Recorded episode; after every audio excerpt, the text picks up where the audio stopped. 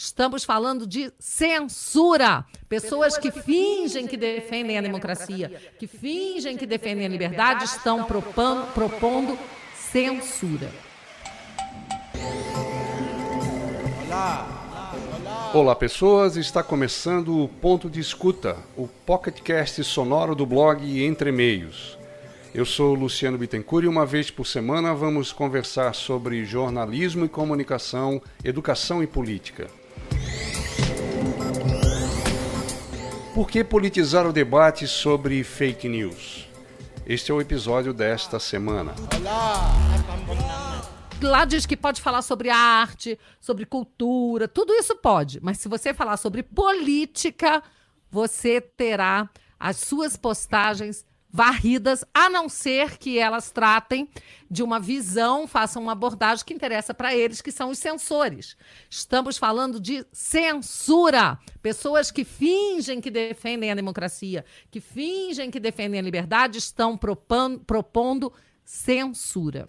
Bia Kisses, deputada federal pelo PSL, ao falar de censura, trata, na verdade, do controverso projeto de lei que propõe liberdade, responsabilidade e transparência na internet, chamado Projeto das Fake News, que tramita no Senado.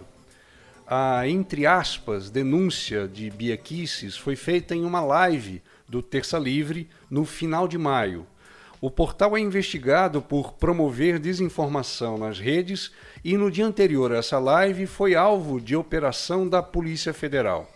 O projeto de lei que Bia alega ser instrumento de censura foi apresentado em 1 de abril na Câmara Federal pelos deputados Felipe Rigoni, do PSB, e Tabata Amaral, do PDT. Passou a tramitar no Senado praticamente com o mesmo texto, assinado por Alessandro Vieira, do Cidadania.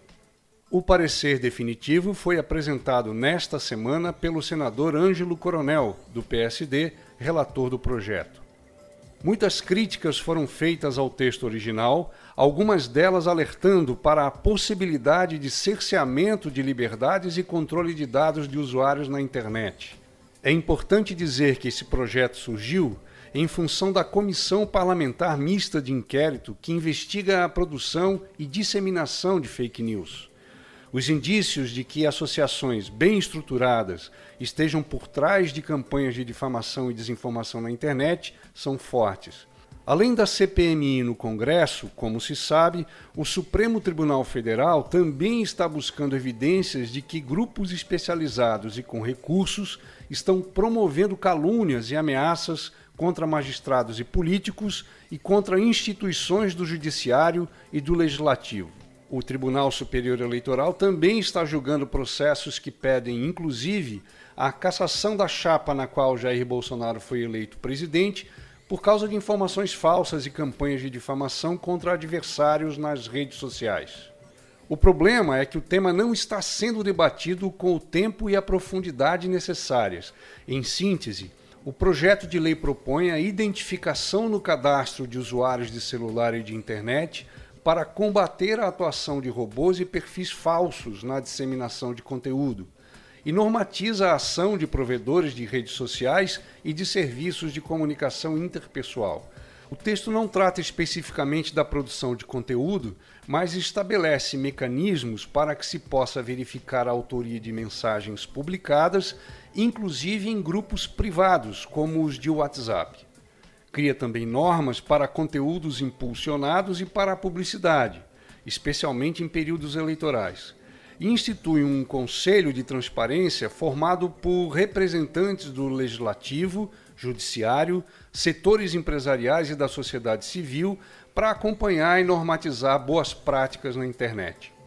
O projeto impacta diretamente em artigos da legislação que trata do cadastramento de usuários de celulares, da proteção de dados pessoais, das normas eleitorais, da legislação penal e que definem, inclusive, organizações criminosas.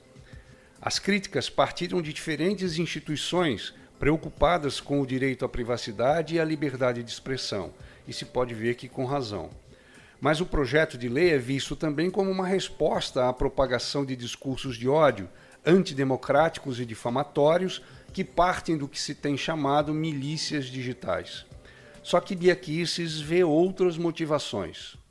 A ilegalidade, a inconstitucionalidade, o abuso que está sendo perpetrado agora contra nós, contra os brasileiros, para quê? Para nos calar. Está na cara já, ficou claro para todo mundo que tudo que eles querem é criar narrativas para perseguir os aliados do presidente Bolsonaro para pedirem o impeachment do Bolsonaro. É isso que eles querem, não existe nenhum outro motivo. A deputada considera que as medidas contra as fake news são parte de uma estratégia comunista para calar o que ela chama de conservadores. E ela representa bem o nível de debate que parte das lideranças políticas, especialmente as ligadas à presidência da República, insistem em fazer.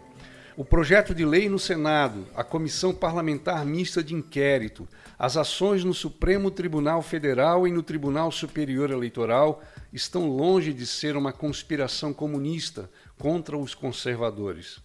O debate sobre a produção de informações enganosas e os discursos de ódio precisa ser levado a sério, não como mera reação a milícias digitais, mas como instrumento para consolidar a democracia. Até semana que vem.